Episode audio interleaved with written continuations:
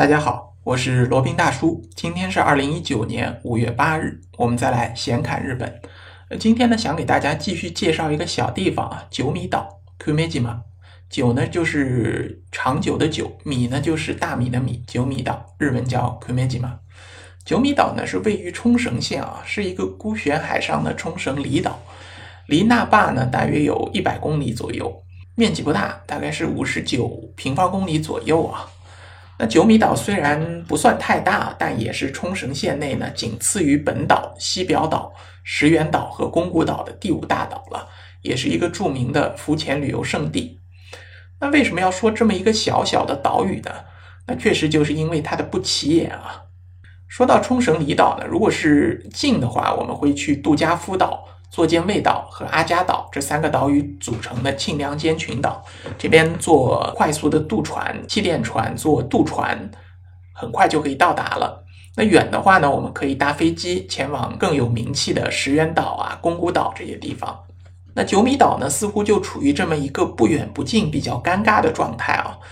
但是也正因为是如此，九米岛呢，才成为了一个游人不多。也可以充分享受远遁室外感觉的这么一个地方，所以也是罗宾大叔为什么想给大家介绍的一个原因啊。不过话虽如此，九米岛呢，它却不像小笠原群岛一样没有机场，只靠一个要开二十四小时的一个渡船维持岛上的交通。九米岛上呢是有一个机场的，而且呢航班还真的不少，不但是从那霸每天有七班的一个往返的航班。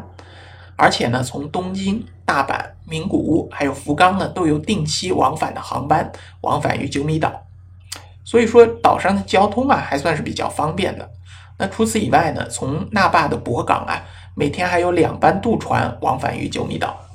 不过是这样啊，如果是有晕船困扰的小伙伴，建议还是不要尝试了，因为你这个单程的航程需要三个小时左右。那说老实话呢，在海上航行三个小时，即使是风平浪静，也不大会太舒服的啊。那如果海上再起个风浪啊，颠簸一下，那肯定是吐的上气不接下气啊。所以说，尽量还是搭飞机前往比较好。那九米岛呢，几乎整座岛屿啊都被指定为县立自然公园，就是一个非常有自然气息的、有自然景观的这么一个县立的一个公园啊。那在岛的东侧的海面上呢，绵延着一个大约有七公里长的一个雪白沙滩，碧海之间相映成趣的一个叫哈德诺哈马。那也有一些像乌龟甲壳一般的奇岩怪石啊，叫叠石。那所以说呢，大自然的鬼斧神工也给九米岛添上了一些非常有魅力的色彩啊，主要是一些自然的景观。另外呢，九米岛近海因为有这个黑潮海流，形成了一个非常丰富的渔场，所以这里也是一个钓鱼爱好者的圣地。另外呢，海产品也非常的丰富，非常的好吃。著名的就是对虾，对虾很好吃。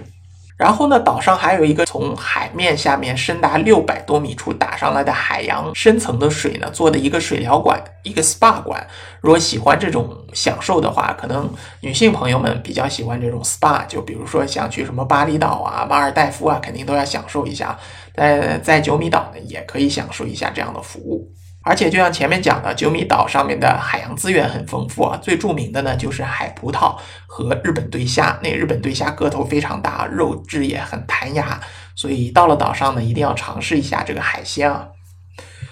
另外呢，以前九米岛是作为一个琉球王国一个与中国大陆的一个中转站啊，就是一个海上贸易路线的中转站，曾经呢盛极一时啊。岛上有非常多的这个遗迹，有宇江城迹、巨志川城迹。登武那霸城迹、伊夫所城迹等四处古城遗址啊，岛上也曾发掘出非常多的来自中国大陆的古钱币啊、陶瓷器啊这些的非常多，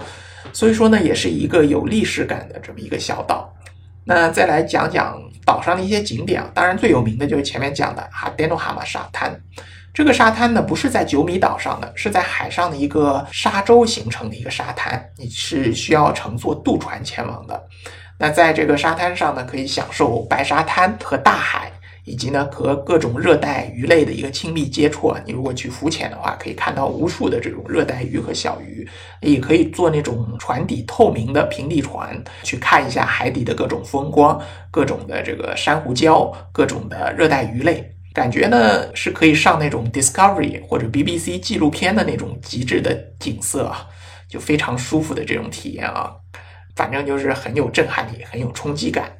那其他的景色呢，老实讲就是和这个哈电动蛤蟆差不多的，就是沙滩连着沙滩，海连着海，天连着天，天呢始终是碧蓝碧蓝的，阳光呢始终是炽热耀眼的，就是那种非常典型的海滨沙滩。热带海滨景观啊，虽然冲绳不算是热带地区，但是这边的气候呢比较类似于热带，天气也比较炎热，然后阳光也始终充足啊。那在这边度个假绝对是很舒服的。总而言之呢，九米岛就属于那种想从都市啊比较忙碌、焦虑的快节奏生活当中脱离出来，享受个三五天纯度假时光的人们啊。岛上呢实际上也没太多的事情可做，无非呢就是蓝天白云、碧海沙滩。那小小的一些些景点可以看一看、逛一逛，节奏呢很缓慢，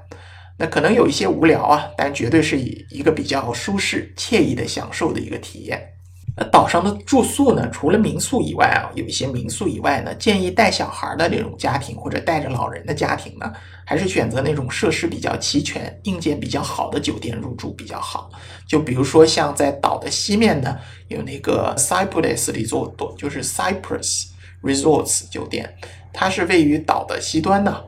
它位于信里哈马，就是信里沙滩这边，正对着海滩，风景可以说是极佳。那当然也可以选择在岛东面的九米岛，If Beach Hotel，就是伊芙海滩酒店。那环境和硬件呢，相对也不错，而且离那个哈德诺哈马非常近，可以从酒店出发的搭乘渡船前往。那具体呢，就看你怎样规划你的行程了。这一东一西两边的酒店呢，都可以选择，两个都是星级酒店，所以硬件还是可以的。那如果想体验这种岛上的原生态，岛上这种原汁原味的住宿的体验呢，那就选择民宿吧。那交通方面呢，还可以，岛上有环岛巴士，也有机场巴士，还有一些路线巴士。那当然也可以打车了，不过这边打车是要预约的。或者如果是年轻人的话呢，可以租辆自行车来个环岛游，也是一个很舒适浪漫的体验啊。树影婆娑，阳光沙滩，这种热带风情还是很不错的。如果是年轻人结伴前来，或者情侣呢结伴前来呢，绝对是很浪漫、很舒适的。总之呢，你如果要是有个三五天的时间，那可以选择来九米岛度个假。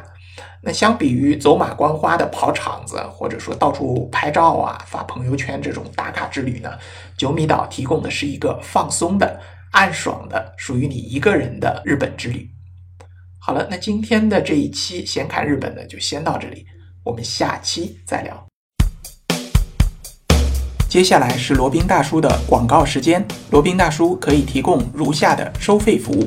包括日本自由行、深度游的定制服务，以及日本经营管理移民的咨询办理服务，包括经营管理移民 DIY、经营管理企业托管安心服务、购入旅馆经营托管安心服务，以及赴美生子、赴加生子的咨询服务。赴美生子、城市签的代办服务，以及美国、加拿大十年旅游签证的代办服务，还有呢，就是希腊购房移民服务，也叫希腊黄金签证项目，二十五万欧元，希腊买房送一家三代绿卡，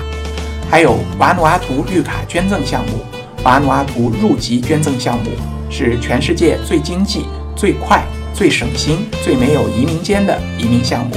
以上所有的服务和罗宾大叔特别独家干货，都可以在罗宾大叔的个人官网三 w 点罗宾大叔的全拼点 com 上看到。您也可以添加微信八二七四七九七零八二七四七九七零，向罗宾大叔本尊咨询服务详情。添加时请注明获知微信号的渠道和咨询的内容。谢谢大家。